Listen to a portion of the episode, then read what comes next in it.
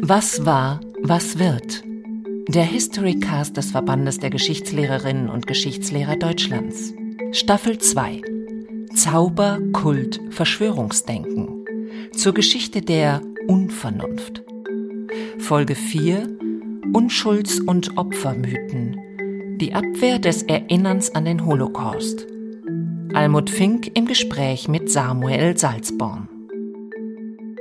Die Wilhelm Gustloff war ein Schiff, das am Abend des 30. Januar 1945 vor der Küste Pommerns durch ein sowjetisches U-Boot versenkt wurde.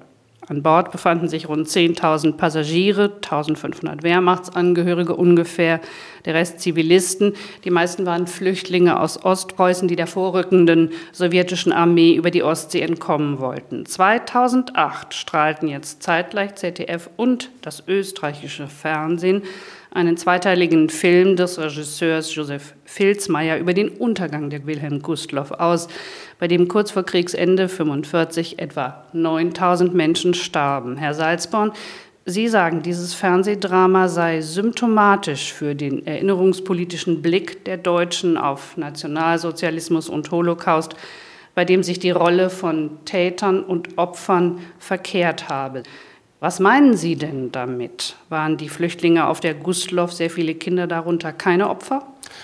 Naja, ich glaube, das Wichtige ist, man muss einen politischen Kontext sehen und die Frage stellen, inwiefern dieser politische Kontext dann auch in Spielfilmen letzten Endes abgebildet wird. Und ein bisschen könnte man sagen, weil ja ein wesentliches Stilelement der Nebel ist und der Nebel, der eben um das Schiff weht, alles verschwimmt im Nebel. Die politischen Kontexte, der deutsche Vernichtungskrieg, die Shoah, die Vorgeschichte, also dass es zu der Flucht überhaupt nur gekommen ist, weil dieser Krieg des Deutschen Reiches geführt worden ist, wegen der Vernichtungspolitik in Osteuropa, sonst hätte es ja überhaupt keine Flucht gegeben. Das war ja die Vorgeschichte. Auch die Volkstumspolitik, wo eben die deutschen Minderheiten in Osteuropa ein wesentliches strategisches Moment für den Nationalsozialismus gespielt haben.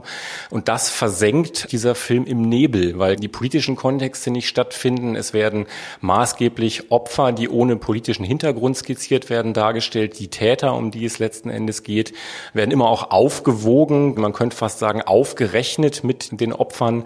Es verschwimmt auch der Kontext, dass die Gustloff ja als Kriegsschiff beflaggt war und als Kriegsschiff letzten Endes unterwegs gewesen ist. Also dass hier mitnichten historisch ein Angriff auf ein rein ziviles Schiff stattgefunden hat, dass auch dieses Schiff nicht in irgendeiner Weise im internationalen Kontext als Flüchtlingsrettungsschiff ausgewiesen worden ist. Das alles wird unsichtbar, verschwimmt im Nebel und den Zuschauerinnen und Zuschauern muss sich dabei fast zwangsläufig der Eindruck von eben einem gewissen Opferstatus aufdrängen, der politisch aber nicht haltbar haltbar ist.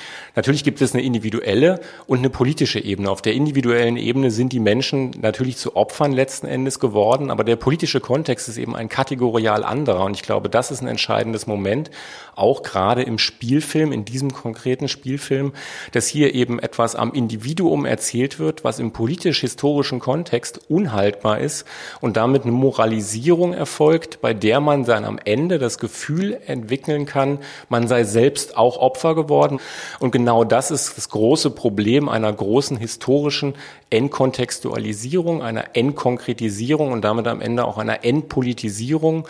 Es scheint so zu sein, als würde hier tatsächliche Geschichte dargestellt werden und die tatsächlichen historischen Kontexte finden dabei eben nicht statt.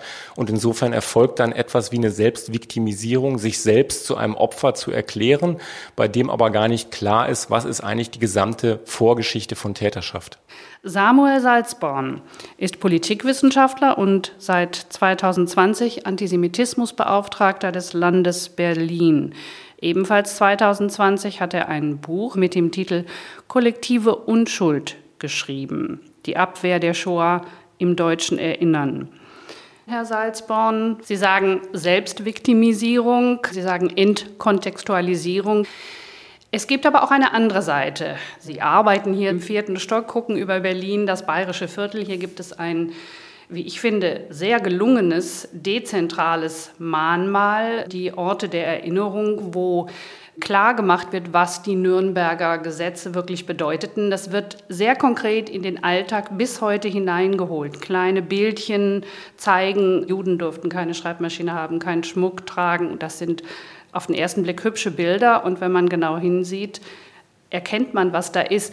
Das ist nicht das Einzige. Wir haben neben dem Holocaust-Mahnmal eine Fülle von regionalen, dezentralen Mahnmalen auf lokaler Ebene. Wir haben eine sehr engagierte Erinnerungsarbeit, gerade auch in kleinen Räumen. Wir haben an die 75.000 Stolpersteine inzwischen. Es gibt das alles. Das kann man ja nicht leugnen. Trotzdem sagen Sie, nein, Erinnerung hat nicht stattgefunden. Naja, ich würde es etwas zeitlich kontextualisierter ausdrücken. Wenn wir uns zum Beispiel die Geschichte von Gedenkstätten, NS-Gedenkstätten anschauen, sind es oft Geschichten, bei denen eine kleine Gruppe, kleine Initiativen, wenige Menschen gegen massivsten Widerstand angearbeitet haben. Widerstand aus der Gesellschaft, aber auch gegen politischen Widerstand. Auch etwa die Geschichte des Holocaust-Mahnmals in Berlin zeigt es ja, es gab massivste Widerstände dagegen und es ist am Ende letzten Endes auf das Engagement, die Initiative Perspektive hier ganz besonders von Lea Roche zurückzuführen, dass solche Widerstände dann irgendwann gebrochen worden sind. Und ich glaube, das ist ein Momentum, das vor allen Dingen in den 1990er Jahren stattfindet. Im Übrigen interessanterweise auch ein Jahrzehnt, in dem filmisch sich etwas verändert hat. Also die Darstellung, die vorher auch jahrzehntelang in der Bundesrepublik eigentlich so gewesen ist, wie sie mit der Gustloff wieder zurückgefunden wurde, nämlich Selbstviktimisierung, Verschweigen der Täterschaft, Verschweigen des historischen Kontexts Kontextes. Stichwort Heimatfilm. Ne? Genau, der Heimatfilm ist der Idealtypus im Prinzip dieser Selbstviktimisierung. Darin taucht der Nationalsozialismus nicht auf. Es geht immer um eine Konstellation, in der Menschen in einem oft ländlichen Idyll leben, gerade in den 50er, 60er Jahren zentrales Erzählmoment, bei dem dann Gefahren vermeintlich von außen kommen und bei der eben sozusagen ein glückseliges Idyll gezeichnet wird. Da tauchen bisweilen durchaus auch Flüchtlinge oder Kriegsheimkehrer auf, aber die dann eben auch wieder genutzt werden zur Stilisierung als Opfer. Und insofern haben wir da einen Topos auch im Film der 50er, 60er Jahre im Besonderen, bei denen die Erinnerung auch schon auf die Deutschen als vermeintliche Opfer fokussiert wird. Täterschaft taucht nicht auf, jüdisches Leben taucht sowieso nicht auf. Wir haben natürlich auch in den 1970er Jahren die Serie Holocaust, die das das erste Mal macht. Im Übrigen eine Serie, die nicht aus Deutschland kommt. Auch bei großen Filmen der 90er Jahre wie Schindlers Liste oder Das Leben ist schön sind es Regisseure, die nicht nicht aus Deutschland kommen. Auch das ist symptomatisch. Also die Anregungen, sich mit der NS-Vergangenheit auseinanderzusetzen, kommen oft nicht aus einem deutschen Kontext. Auch in der Wissenschaft sind es oft einzelne Personen, die sich lange, lange gegen den Widerstand auch ihres Faches engagieren, etwa in der Geschichtswissenschaft, wo massivst jahrzehntelang die Erinnerung abgewehrt worden ist an den Nationalsozialismus. Auch da kamen die Impulse von Historikern und vor allen Dingen auch Politikwissenschaftlern, die nicht in Deutschland gearbeitet haben, wie Raul Hilberg zum Beispiel Beispiel oder Franz Leopold Neumann schon Aber viel, viel zum früher. Beispiel Wolfgang Benz und das Antisemitismuszentrum hier an der TU, wo Sie ja, glaube ich, selber auch gelehrt haben oder noch lehren, das ist nicht von außen. Genau, es gibt einzelne Ansätze, einzelne Personen. Wolfgang Benz hat sicher in den 90er Jahren sehr viel für die Erforschung des Nationalsozialismus geleistet, auch einige andere Fachkollegen, aber eben als letzten Endes doch nicht immer ganz klar den Mainstream der eigenen Zunft der Geschichtswissenschaft repräsentierend und eben oftmals auch mit Widerständen massivster Art. Also denken wir etwa an die Goldhegen-Kontroverse in den 1990er Jahren. Wenn wir uns das anschauen, dann war ja der zentrale Einwand gegen die Grundhypothese, die mittlerweile historisch überhaupt nicht mehr umstritten ist, nämlich dass die Shoah und die Vernichtungspolitik des Nationalsozialismus von breiten Teilen der Bevölkerung nicht nur getragen, sondern aktiv mit umgesetzt wurde. Dagegen gab es Abwehr und das ist in der langen Geschichte natürlich auch deshalb wieder spannend, weil wir da oft prominente Historiker in den 90er Jahren haben, die sich gegen diese These wenden, die selbst wiederum sozialisiert worden sind von prominenten Historikern, die ihrerseits in den Generalplan Ost involviert waren, also in NS-Vernichtungsplanung involviert. Und da haben wir eine sehr, sehr lange intergenerationelle Verstrickung. Das kann natürlich nicht und soll auch nicht von der Hand weisen, dass es engagierte Kolleginnen und Kollegen in diesem Bereich immer auch gegeben hat, aber sie waren oft Außenseiter, sie waren oft in der Zunft selber nicht anerkannt und es war sehr, sehr mühselig, dass das letzten Endes sich nach und nach verändert. Dass wissenschaftliche Ergebnisse auch Diskussionen, Streitpunkte nicht unbedingt in den Alltag, in die Alltagskultur eindringen. Das kennen wir ja auch in anderen Bereichen. Wie sieht es aus mit dem Bildungssektor? Ich kann mich erinnern, 70er Jahre, 80er Jahre bin ich beschult. Das war der Nationalsozialismus und die Shoah auch fest im Lehrplan verankert. Damit sind wir groß geworden. Also das mag in einzelnen Schulen so gewesen sein, wenn wir uns anschauen, was die Forschungsperspektive auf den Gegenstand ist, also weg von einzelnen Schulen, immer einzelnen engagierten Lehrkräften, dann zeigt sich auch da in der langen Perspektive, dass wir erst seit wenigen Jahren eine wirklich adäquate Darstellung in Schulbüchern der Zeit des Nationalsozialismus und der Shoah haben. Das basiert insbesondere auf Langzeitvergleichen der deutsch-israelischen Schulbuchkommission. Auf der anderen Seite sehen wir zum Beispiel auch wieder, vor wenigen Jahren hat die Freie Universität Berlin eine Studie Studie durchgeführt zur Frage der Lehrkräfteausbildung in Bezug auf das Thema Nationalsozialismus. Und die Erkenntnis war gleichermaßen wirklich, glaube ich, überraschend wie erschreckend und hat gezeigt, dass man bundesweit Geschichtslehrerinnen, Geschichtslehrer werden kann ohne das Thema Nationalsozialismus im Unterricht zu haben. Ohne das Thema im Unterricht zu haben, wie meinen Sie das jetzt? Ohne das unterrichten zu müssen oder ohne das im Referendariat oder in der Ausbildung? Ohne in der Ausbildung. Also das heißt, man kann Geschichtslehrerin und Geschichtslehrer werden in der Bundesrepublik und im Studium muss man sich nicht zwingend mit dem Thema Nationalsozialismus befasst haben. Und man muss ja auch darüber hinausschauen. Ich glaube, es ist verfehlt, die Auseinandersetzung mit dem Themenfeld Nationalsozialismus und im Besonderen dann auch Antisemitismus allein dem Themenfeld des Geschichtsunterrichts zu überlassen lassen. Das ist natürlich eine ganz, ganz zentrale Dimension, aber wir wissen auch, aus der Forschung zu Schulbüchern, dass die Thematisierung von Antisemitismus etwa vor 1933 und nach 1945 nicht Gegenstand der schulischen Auseinandersetzung ist. Das heißt, Schülerinnen und Schüler lernen im Zweifelsfall, es gibt irgendwie plötzlich ein vernichtendes Regime, es gibt Antisemitismus, die lange, lange Vorgeschichte in der deutschen Kulturgeschichte. Die Historikerin Schuler mit Volkow hat den Antisemitismus als kulturellen Code im Kaiserreich zentral herausgestellt, an der sich die gesamte Gesellschaft polarisiert. Wir haben maßgeblichen Einfluss in der gesamten Geistesgeschichte, in der Musik beispielsweise, aber auch in der Literatur darüber hinaus, auch im Fragen von Kontinuitäten eines Antijudaismus, der christlich geprägt ist, die Langzeitperspektiven und auch vor allen Dingen die Frage, was hat das eigentlich mit der heutigen Gesellschaft und auch mit der Nichtaufarbeitung über die Generationen hinweg zu tun? Das ist nicht Gegenstand des Schulunterrichts und insofern bleibt dann am Ende auch wieder die Möglichkeit, um in der Metapher des Filmes Gustloff zu bleiben, quasi ein Nebelgefühl entstehen zu lassen. Also das Gefühl, das hat mit einem selbst nichts zu tun und man kann es in den historischen Nebel entschwinden lassen. Wie war es auf der politischen Ebene jetzt bis in die 90er Jahre? Wurde das genauso verdrängt? Wir haben eine Form von Verantwortungsübernahme auf der politischen Ebene aber eben erst mit diesen erheblichen Debatten der 90er Jahre. Die Goldhagen-Kontroverse hatte ich angesprochen, Thema Zwangsarbeiterentschädigung, die Debatte um das Holocaust-Mahnmal, aber auch die Ausstellung über den Vernichtungskrieg der Wehrmacht des Hamburger Instituts für Sozialforschung waren einfach große zentrale Debatten, die die Gesellschaft hätten erschüttern sollen, die aber zumindest die Politik verändert haben. Und zwar deshalb verändert haben, wir dürfen wir nicht vergessen, ein maßgeblicher Teil der NS-Eliten unterhalb der höchsten Führungsebene hat in der bundesdeutschen Gesellschaft weitergewirkt, in der Politik, in der Wirtschaft, im Kulturbereich. Der Deutsche Bundestag hat als eines der ersten Gesetze ein Straffreiheitsgesetz beschlossen. Das war 49, dieses Gesetz. Auch sehr schnell ist es dann dazu gekommen, von den 200.000 nach dem Krieg im Spruchkammerverfahren Inhaftierten war 1946, 47, also ein gutes Jahr später, schon die Hälfte wieder auf freien Fuß. Also von Anfang an ist die Verfolgung der Täter, Täterinnen und Täter des Nationalsozialismus außer auf der allerobersten Ebene letzten Endes nicht erfolgt und zwar nicht nur im Sinne eines Vergessens, sondern einer ganz aktiven Form der Nichtauseinandersetzung. Die 90er Jahre, haben Sie schon ein paar Mal jetzt erwähnt, waren eine Zäsur. Man liegt völlig falsch, wenn man glaubt, es gäbe eine Läuterung der deutschen Gesellschaft. Das führt auf völlig falsche Wege.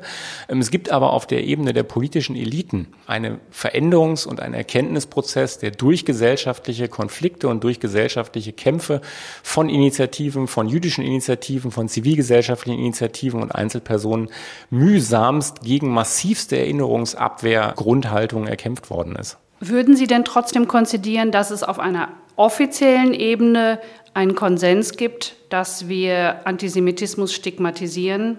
Naja, die Frage ist, was ist der offizielle Konsens? Ich glaube, wir sind einen sehr, sehr großen Schritt weiter, dass in weiten Teilen des politischen Spektrums ein Konsens grundsätzlicher Art gegen Antisemitismus besteht. Aber die Frage ist, worin drückt er sich aus? Und wenn ich jetzt zum Beispiel aktuelle Debatten anschaue im Kunstbetrieb, Debatten, die sich in Kassel und um Kassel und um die Dokumenta abspielen, dann zeigt sich auf der anderen Seite natürlich auch wiederum eine Form von Hilflosigkeit, weil das eine ist ja die Auseinandersetzung mit Erinnerungen, eine Aufarbeitung, eine selbstkritische Aufarbeitung. Wir haben viele Bundesinstitutionen, Ministerien, die ihre eigene Geschichte erforschen lassen, einen Vorgang von Selbstkritikfähigkeit, den man sich in den 50er, 60er Jahren nicht hätte vorstellen können, dass es dazu jemals kommt.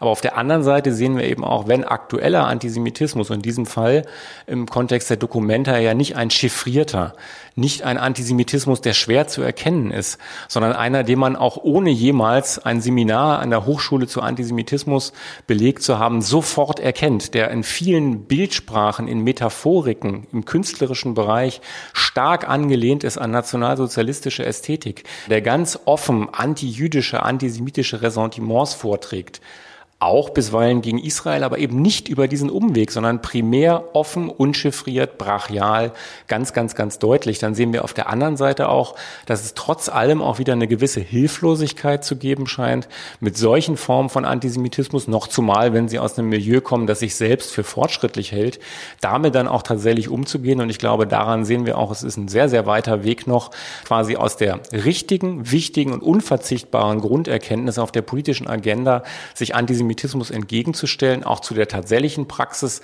an solchen Stellen gelangen, dann Antisemitismus effektiv, nachhaltig und auch konsequent zu bekämpfen.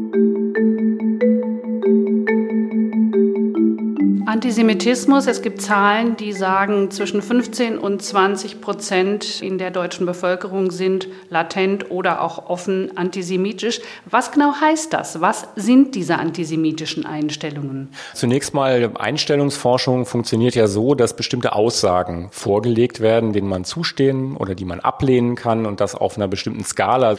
Und bei diesen sogenannten Items, diesen Fragen, diesen Aussagen, die vorgelegt werden, geht man dann von Antisemitismus aus, wenn nicht nur eines ein bisschen, sondern wenn mehrere dieser Items auch sehr deutlich zugestimmt werden. Daher kommen die 15 bis 20 Prozent. Dadurch kommt zum Teil auch bei bestimmten antisemitischen Einstellungen deutlich höhere Zustimmung. Bei welchen zum Beispiel? Können Sie das sagen? Naja, also wir haben sehr klar, was Erinnerungsabwehr, also Statements etwa, man sollte sich mit dem Nationalsozialismus nicht mehr auseinandersetzen, man solle einen Schlussstrich ziehen unter die Vergangenheit. Da haben wir sehr viel höhere Zustimmungswerte, die liegen bei 40 bis 45 Prozent. Wenn es um Israel gerichteten Antisemitismus geht, liegen die zum Teil bis in die 60 Prozent Marke. Also das heißt, da ist sozusagen noch sehr, sehr viel mehr da als bei den ganz, ganz manifesten Verbindungen Verbindungen auch mit klassischen antisemitischen Stereotypen. Also die etwa Verschwörungen unterstellen oder die quasi Jüdinnen und Juden was Besonderes, was von der Gesellschaft Unterschiedenes unterstellen.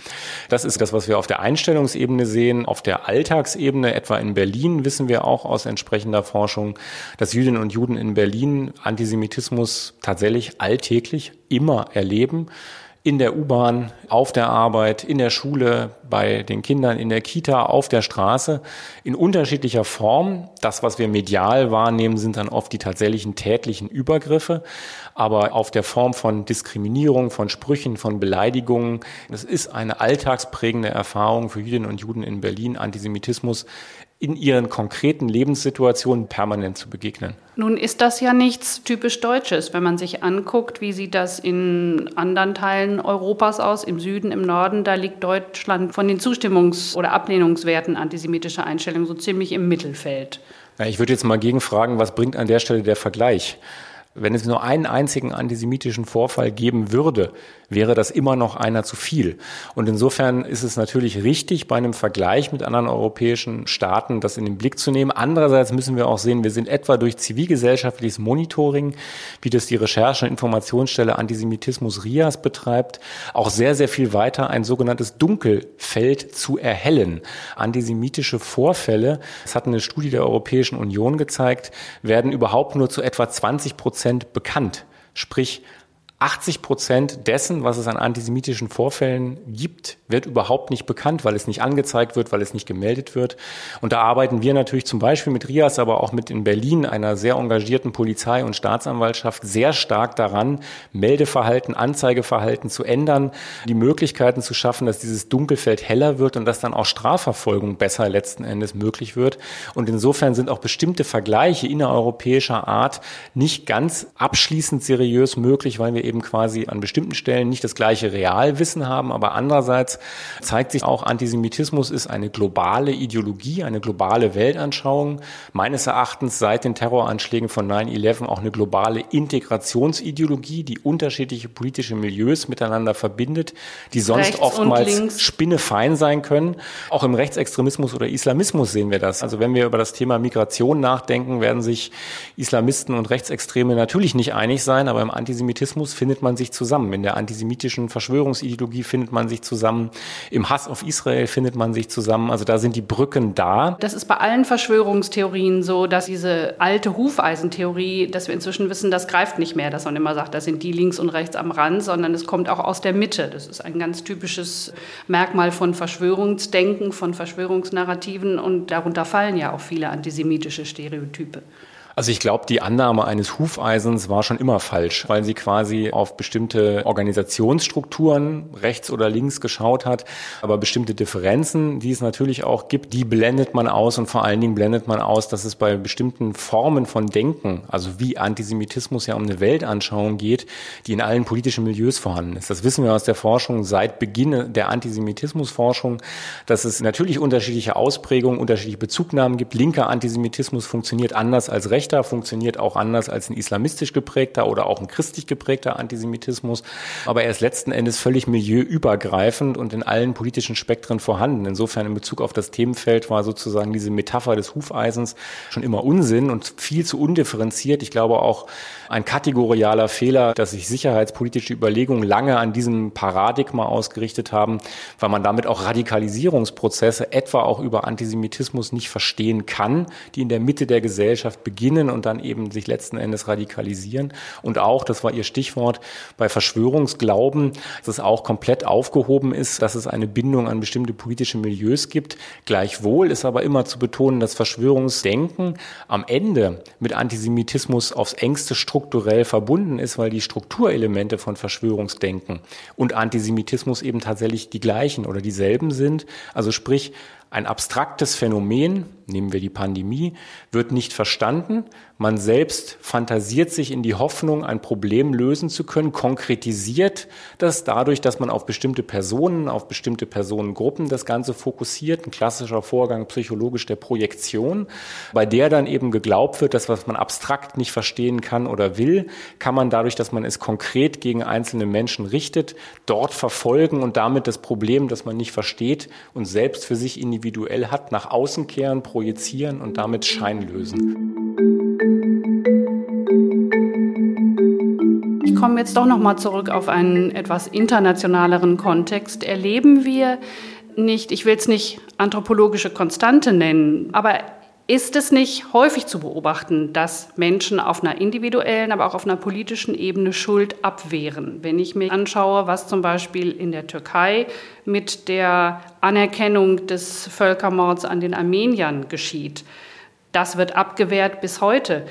Viele sagen, die Deutschen haben immerhin mit dem Holocaust-Mahnmal öffentlich an zentraler Stelle ihre Schuld eingestanden. Oder widersprechen Sie mir da? Naja, also ich widerspreche insofern, als ich das gesellschaftlich noch nicht sehe. Das ist ein ganz zentraler Punkt, den Sie da ansprechen, ist meine nächste Frage.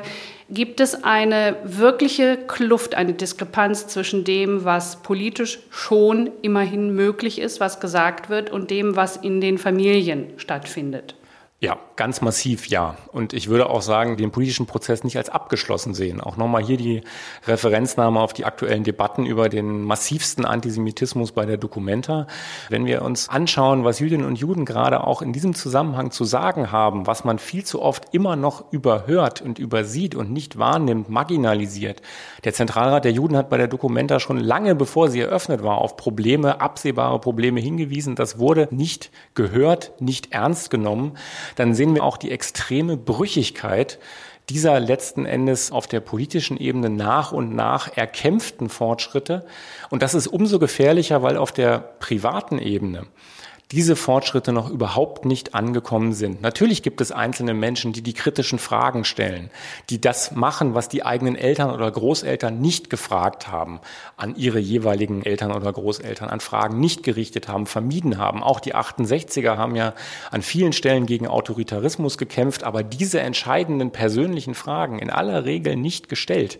Und das ist, glaube ich, der Punkt. Wir haben natürlich die Menschen, die das tun, aber in der großen Masse ist es nicht der Fall und es wird dann auch durch Dinge in der Jugendkultur, in der Jugendsubkultur auch massivst konterkariert. Denken wir etwa an das Phänomen des Gangster-Rap, ein Genre, das unter Jugendlichen massivst verbreitet ist, wo die offene Relativierung der Shoah zwar nicht das zentrale, aber auch vorhandene Thema ist, aber antisemitischer Verschwörungsglaube, eine Abwehr von Erinnerungen, eine Selbstheroisierung, auch verbunden mit Sexismus und Antifeminismus, sind die zentralen Erzählformen in diesem Bereich. Und wenn Jugendliche dann die Auseinandersetzung in der eigenen Familie nicht suchen und wieder in Richtung Verschwörungsglauben, in Richtung Antisemitismus bestärkt werden, dann ist es ein Prozess, bei dem fürchte ich, dass wir möglicherweise nichtmals in Jahrzehnten den Fortschritt antizipieren können. Eine ernsthafte Aufarbeitung der Vergangenheit, wie sie Theodor W. Adorno schon in den späten 50er Jahren gefordert hat, gesellschaftlich sind wir quasi ganz, ganz, ganz am Anfang, möglicherweise nicht bei Null, aber auch nicht weit von Null entfernt. Adorno, Sie haben ihn genannt, der hat gesagt, der Bann muss gebrochen werden durch helle Vernunft, durch Erhellung.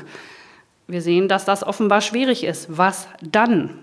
Es gibt meines Erachtens letzten Endes keine Alternative zur Aufklärung. Prinzipielle Grundüberzeugung einer demokratischen Gesellschaft, die auf Rationalität setzt, die auf Überzeugung setzt, die auf Emanzipation setzt, die eben auch darauf setzt, dass Dinge rational überprüfbar sein müssen. Dahinter kann und darf es kein Zurückgeben. Man kann da nicht mit populistischen Argumenten, mit Emotionalisierung gegensteuern, auch wenn es so einfach zu sein scheint, weil am Ende ist Populismus und Emotionalisierung eine Form von Überwältigung und nicht Überzeugung. Wenn aber öffentliche Diskurse und wissenschaftliche Erkenntnis den Einzelnen oder die Einzelne nicht oder nur schwer erreichen, was machen wir dann? Wie kommen wir daran? Es hat vor gut anderthalb Jahren eine Erklärung der Kultusministerkonferenz zusammen mit dem Zentralrat der Juden und der Bund-Länder-Kommission der Antisemitismusbeauftragten zum Thema Antisemitismus in der Schule gegeben, bei der eben große Desiderate systematisch festgestellt werden. Sprich, weitreichende Möglichkeiten im Bildungsbereich sind noch überhaupt nicht ausgeschöpft. Wir sind davon immer noch weit entfernt. Wir haben die engagierten Lehrkräfte, die versuchen, das zu machen. Wir haben es aber nicht in den Ausbildungen, gerade auch in Fächern, die nichts Geschichtswissenschaft oder die nicht Geschichtsunterricht beinhalten, wie meines Erachtens am allerzentralsten der Politikunterricht, aber auch im Religions- oder Ethikkontext, im Geografiekontext. Auch da sind erhebliche Mängel angemahnt worden von der deutsch-israelischen Schulbuchkommission, auch in den sprachorientierten Fächern bis hinein in die Naturwissenschaften, die sich mit ihrer eigenen Geschichte, mit Weltbildern, die sich verändert haben, auseinandersetzen könnten. Das haben wir alles nicht. Und das heißt, die Möglichkeiten, die man hat, dann auch im Bildungsbereich Einfluss zu nehmen auf die Entwicklung in einer Institution, die nun mal alle Menschen in der Bundesrepublik durchlaufen, die Schule, die sind bei weitem noch nicht ausgeschöpft. Herr Salzborn, Sie sind Sozial- und Politikwissenschaftler, haben gelehrt an den Universitäten Göttingen, Gießen, Marburg, Prag, Jerusalem. Ihre Arbeitsschwerpunkte sind Extremismusforschung, Demokratiegeschichte und jetzt sind Sie seit zwei Jahren der Antisemitismusbeauftragte des Landes Berlin. Darf ich sagen, Sie sind 1977 geboren, also ein Vierteljahrhundert nach Ende des Zweiten Weltkriegs und nach Ende des Nationalsozialismus. Wie kommt man da auf diese Themen? Wie sind Sie auf Ihr Thema gekommen? Über eine Form von massiver Irritation. Im schulischen Kontext, Anfang der 90er Jahre, das ist, wir erinnern uns alle, die Zeit massivster rassistischer Anschläge in Deutschland, rassistischer Morde. Und in meiner Schule, ein durchaus linksliberales Gymnasium, war das Anlass, sich mit dem Thema intensiv zu befassen, in Form von einer Projektwoche, aber auch im Unterricht. In dieser Projektwoche ging es natürlich um die rassistischen, rechtsextremen Vorfälle und eben auch um den Nationalsozialismus. Und das, was mich damals, obwohl ich das kognitiv nicht verstanden habe, irritiert hat, war, dass ich das Gefühl hatte, über bestimmte Dinge scheint mir nicht gesprochen zu werden. Es ging in der Auseinandersetzung mit dem Nationalsozialismus um Autoritarismus, um Unterdrückung, um den Krieg, um die Entwicklung in der Innenpolitik. Aber es ging eigentlich ganz, ganz selten um Antisemitismus und nicht um die Shoah. Dass ich das Gefühl hatte, es gibt so einen Nichtort der Erinnerung, an den man sich eigentlich auch nicht traut zu gehen, selbst wenn man eine progressive, eine linke, eine liberale Perspektive hat, selbst wenn man engagiert ist gegen Rechtsextremismus, gegen Rassismus, gegen Diskriminierung. Ich habe das am Anfang kognitiv nicht erfasst, aber mittlerweile eigentlich ist der zentrale Ausgangspunkt für meine thematische Hinwendung zu diesen Themenfeldern letzten Endes eine Form von großer Irritation. In Ihrem Buch schreiben Sie über die Abwehr der Erinnerung und Sie schreiben über Schuld, Schuldabwehr. Was heißt denn heute Schuld? Was sagen Sie denn einer, sagen wir mal, 20-Jährigen, die sagt, ja, aber Herr Salzborn, wie kann denn ich schuldig sein? Also jemand, der heute 20 Jahre ist, hat im handgreiflichen Sinne selbstverständlich keine Schuld. Das ist fast eine Bagatelle, das zu betonen. Interessant wäre, woher kommt denn der Impuls bei Ihrer hypothetisch formulierten 20-jährigen Person, das sofort abzuwehren? Natürlich ist da keine handgreifliche Schuld vorhanden. Das Spannende ist ja auch oft so eine Präventivabwehr bei der ja eigentlich schon mitschwingt, dass es da in der eigenen Familiengeschichte nichts geben kann oder eben nichts geben soll, was man sehen möchte. Es gibt Schätzungen, wonach ungefähr 0,3 Prozent der Bevölkerung damals im Nationalsozialismus, das waren dann umgerechnet ungefähr 200.000 Menschen, potenziellen Opfern oder tatsächlichen Opfern geholfen haben. 0,3 Prozent, weniger als ein Prozent. Wenn man aber fragt heute, was glauben Sie? Dann sagen 28,7 Prozent der Bevölkerung, ja, meine Vorfahren haben geholfen.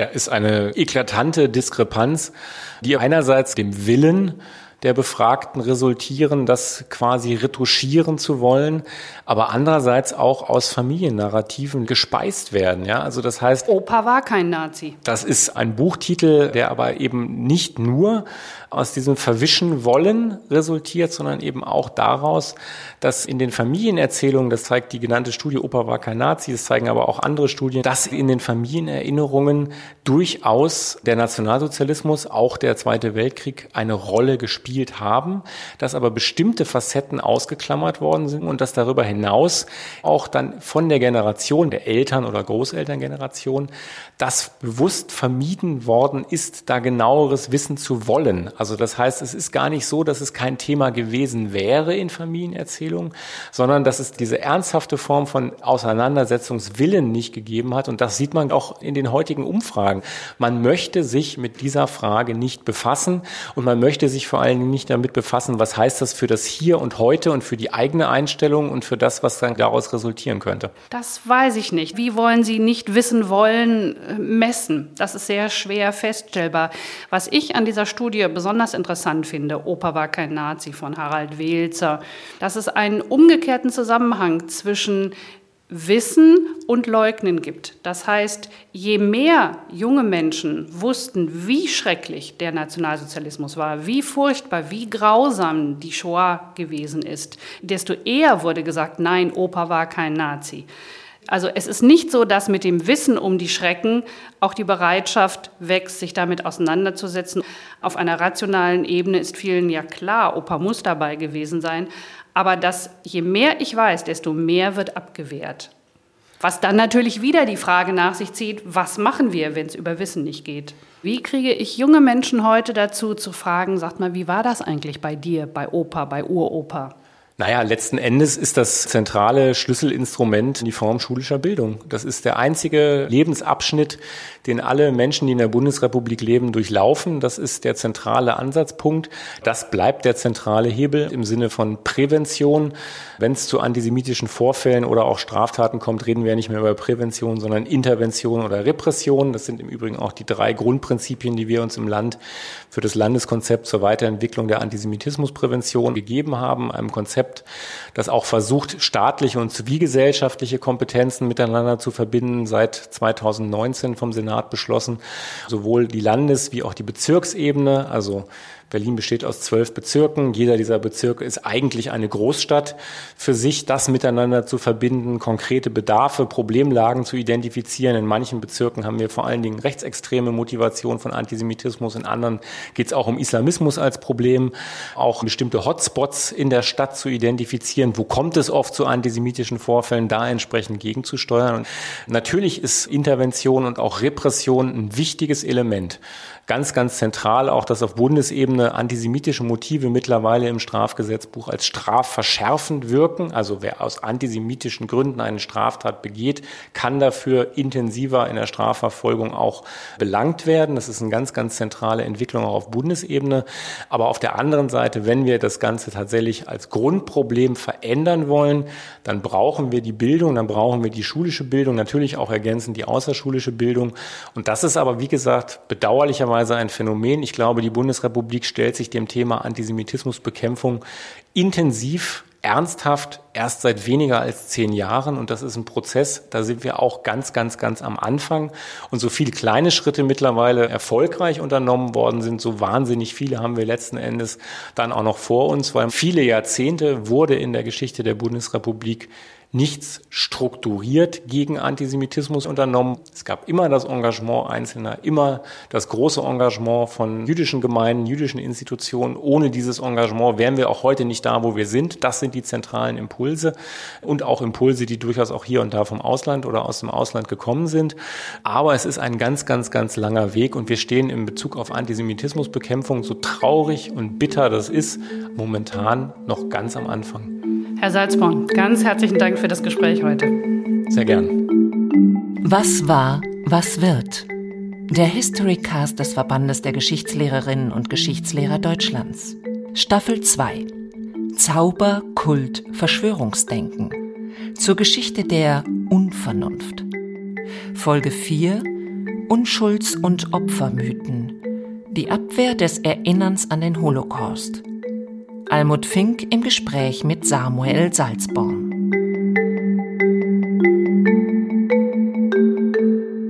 Gefördert von der Beauftragten der Bundesregierung für Kultur und Medien.